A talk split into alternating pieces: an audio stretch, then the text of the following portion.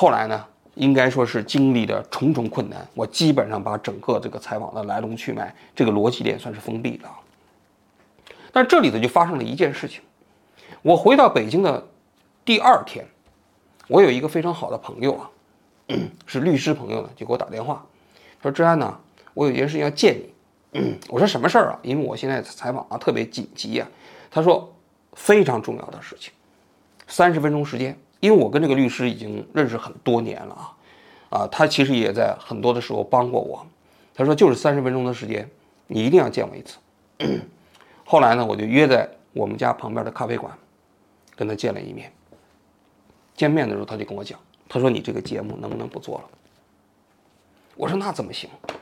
你想想，这么黑暗的一个体制，明明患者有问题，就近的医院不送，要驱车五六十公里。要知道北京非常大，拉到清河的医院，而且那家医院还只是一个二级甲等医院。你想想，北京三级甲等医院遍地都是的这么一个城市，你不把这个病人送到那些大型医院，你送到那儿去，道理何在啊？多少病人就是在路上因为耽误了病情死亡。他说：“志安，我不跟你说那些了，我今天是受人之托来找你。如果你这期节目不做了。”我现在一个电话，三百万现金就会送到这里。我们的老板说了，他说以后你出国去美国，你不需要做买飞机票了，我们自己有私人飞机，可以直接把你送到美国去。然后这三百万，如果你觉得不够的话，你再提，因为我来来今天找你的时候，他已经授权了，他就给我打开了他的电话，微信里头讲，他说王记者有什么要求，你让他提。他说：“你只要答应，你说吧，什么条件？”我当时听完之后，我说：“我不能答应，因为我如果答应这个的话，我对不起那些我觉得那些死难的人，那些因为这样的一个不合理的制度就死的人。我觉得我良心上过不去。虽然说这几百万块钱对我来说还蛮重要的，因为他当时给我拍着胸脯讲，他说：‘你放心，这个钱。’”因为咱们俩已经相知相交多年了，我可以保证你收这个钱没有任何风险。我说我相信你，但是这钱我不能收，就把他送走了。他说你再想一想。然后我当时就问，我说那张扬呢？他说我跟你讲，张扬我们在昨天已经搞定了。我当时一听大吃一惊，因为十二月五号我不是去辽宁采访的张扬吗？我那天采访完张扬之后啊，就在张扬他们家饭店的包房里头啊，采访了另外一个患者。这个患者的经历特别悲惨，他的父亲就是因为被送到了九九九医院，耽误了病情，死在那里。死完了之后，第二天还遗体子送到别的地方，还要再卖卖一次，就是因为九九九耽误了病情。但是这个家里头这个儿子啊，是个警察，铁路警察，还算有文化，他们就咽不下这口气啊，就打官司啊。这官司足足打了四年呐，最后赔偿了不到十万块钱，一条人命啊！那么当时采访完之后的时候，我就找不到张扬了，所以采访完我们就直奔机场。在机场的路上，我给张扬发了一条信息，我说采访完之后我没有见到你啊，哎，有事情我们再联系啊。我一下子就想到这个事情不对，有蹊跷。他说：“志安，你别那么简单幼稚啊，实际上我们在你们。”采访完的那天晚上，就直接跟张扬在家里头谈好了赔偿价格，所有的这个所谓的勾兑的价格。我说多少钱？他不告诉我。他说，肯定是你想象不到的一个数字。然后这个时候我就开始打开微博，我看什么呢？我就看张扬就在十二月五号的晚上发了另外一条帖子。这个帖子是什么呢？这个帖子是在说，他说啊，我们这个事情啊，不要针对一个具体的企业啊，不要针对一个具体的机构啊。九九九虽然是这件事情的所谓的直接责任人，但是更大的责任不是我们这个社会机制吗？我们应该反思的是，我们怎么构建更好的一个社会机制啊？看到这个帖子的时候，我差点吐了。我觉得他太无耻了，他真的太无耻了。我在新闻采访的过程中间，我遇到太多的新闻当事人啊，跟当事人之间由于利益勾兑啊，达成协议。我觉得这很符合人性，没什么。但是这里有一个底线，就是你拿的钱不要出卖这件事情的其他人。我觉得张扬出卖了其他人，在他这个事件过程中间，我们所有的人都在帮助他，是希望能够改变九九九这样的一个不合理的体制。而这个过程中间，首先要厘清九九九在这个事情过程中间的责任。而我在采访过程中间，我知道，实际上九九九在他他的这个案例治疗的过程中间，并没有医学上的疏失，但是他拿了一大笔赔偿。这个钱是多少呢？大致就是五十万到一百万人民币之间。嗯，拿完钱之后，他转过身来就说：“我们不要针对九九九，这不是无耻吗？”所以那天晚上我就给他发微信，我说：“张扬，九九九找你了吧？”他说：“是找了。”嗯，我说：“我其实已经知道找你了，你能给我讲一讲，都谈了什么吗？”他说：“谈赔礼道歉、赔偿。”我说你能告诉我数额是多少吗？他说：“哎呀，王老师，这个我就不方便给你讲了，刚刚好吧？”他说：“刚刚好。”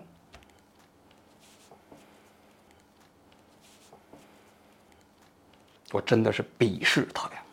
嗯，我没想到我们那么诚心的支持的这么一个所谓的记者啊，竟然出自于一点所谓的这样的一个利益，就把这个事件中间所有诚心帮助他的人全部出卖了。但是那个时候呢，我就跟我们的同事讲，节目还是要做下去，因为我们关注的不是张扬本身自己的维权，也不是他自己跟九九九之间的勾兑，我们是要把九九九的黑幕把它彻底的把它打开，让这个社会反思我们到底应该建构一个什么样的院前急救系统，不至于让今后那些所谓的在路上啊，在救助的过程中间死在救护车的那些人，我们要替那些人负责。所以啊，在十二月六号、七号之后呢，我又开始进行了非常艰苦的采访，一个一个磨，一个一个去磕。有的国内的不行，我就跟他讲，我说你给我推荐一个可以讲的人，安全的人，他们敢讲的人。这些人也被我的诚信所打动啊，所以呢，有的人自己不敢讲，就给我推荐一个其他人。一直到十二月的十二号，我至今还记得采访最后一个嘉宾。这个嘉宾呢，是对国内的院前急救系统有研究，同时在海外也做过各种考察的。比如说，他考察过意大利的、日本的、美国的不同国家的院前急救系统。然后呢，我在一个酒店的房间里约了他的采访。那个时候呢，因为要赶着本周播出，我这个节目在采访的过程中间，北京市的红十字会先给我们中央电视台发来了函，建议这期节目不做了。中央电视台没理他，然后呢，北京市宣传部又给我们中央电视台发来了函，中央电视台也顶住了，因为毕竟中央电视台嘛是国字号的嘛，北京市的宣传部啊实际上是指挥不了中央电视台的，只能协商。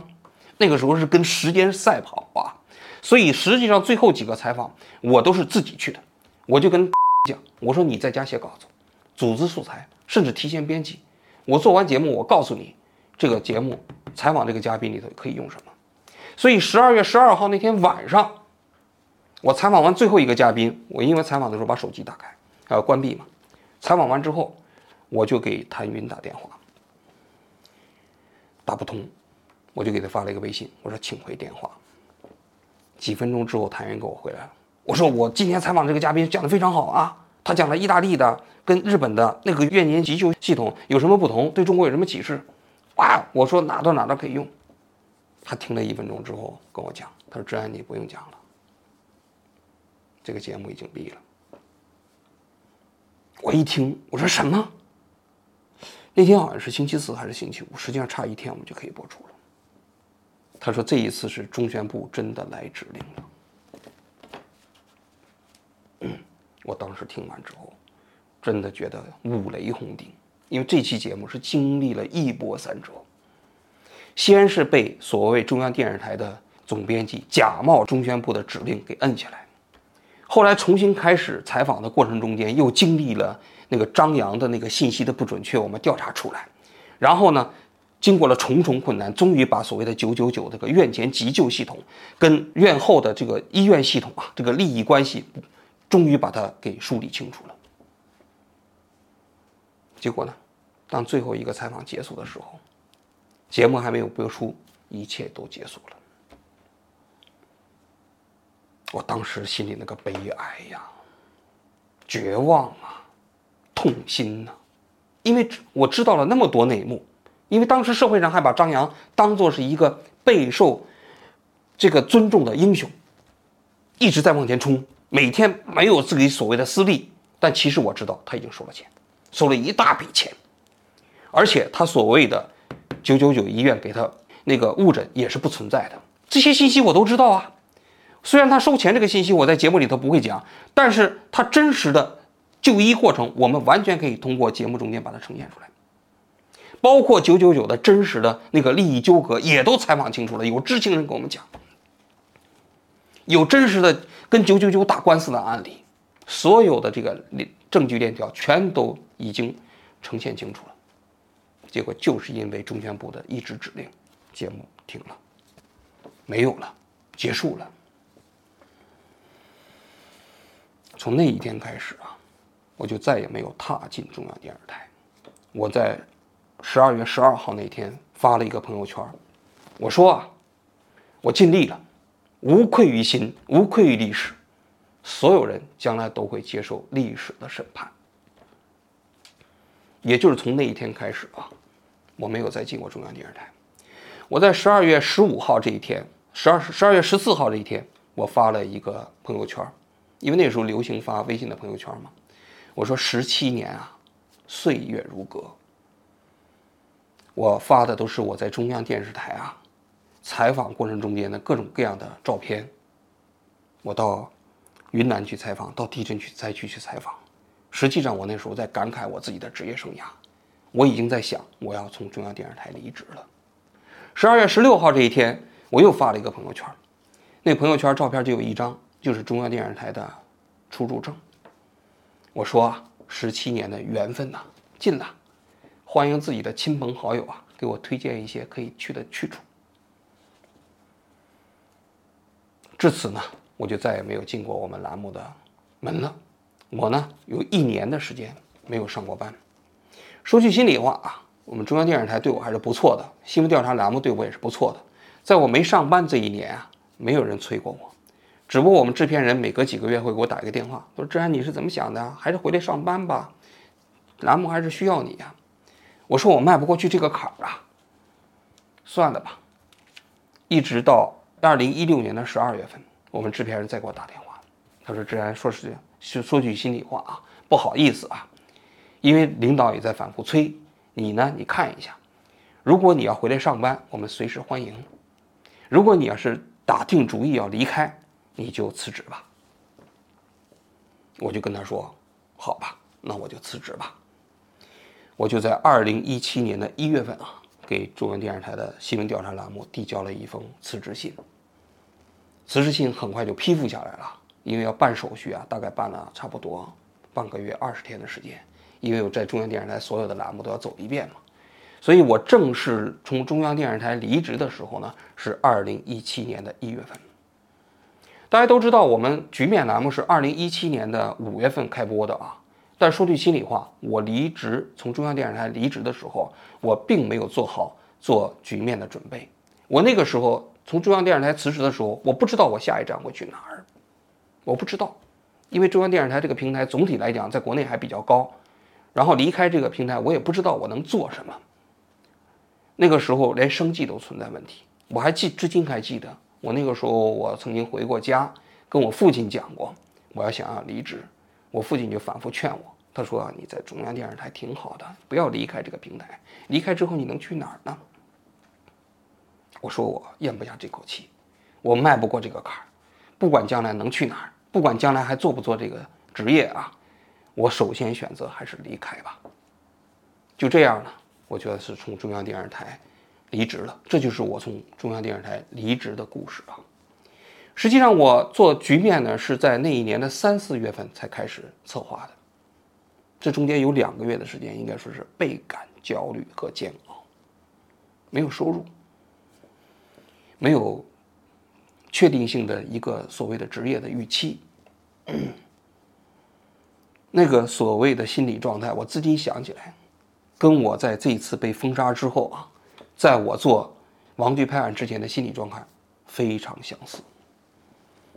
我这个人的人生啊，每隔那么几年都会经历一次起伏，有职业的高光时刻就被打下来，然后呢，打下来之后呢，重新再爬起来，又做一件挺了不起的事情，然后高光时刻之后又被打起来。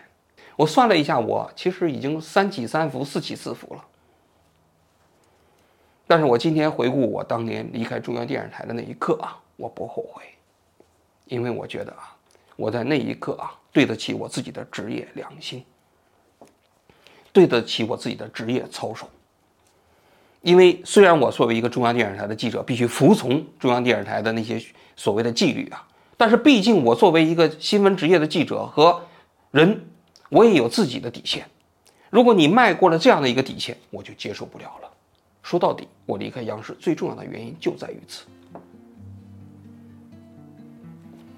好了，今天一转眼也说了这么多啊，嗯，也希望我这期节目能澄清有关我从中央电视台离职之后啊离职离职的种种谣言吧，清则自清啊。当然，我相信啊，有些人呢还会不信。但是不信也没关系，让他们继续造谣去吧。好了，我今天就讲到这里，谢谢大家。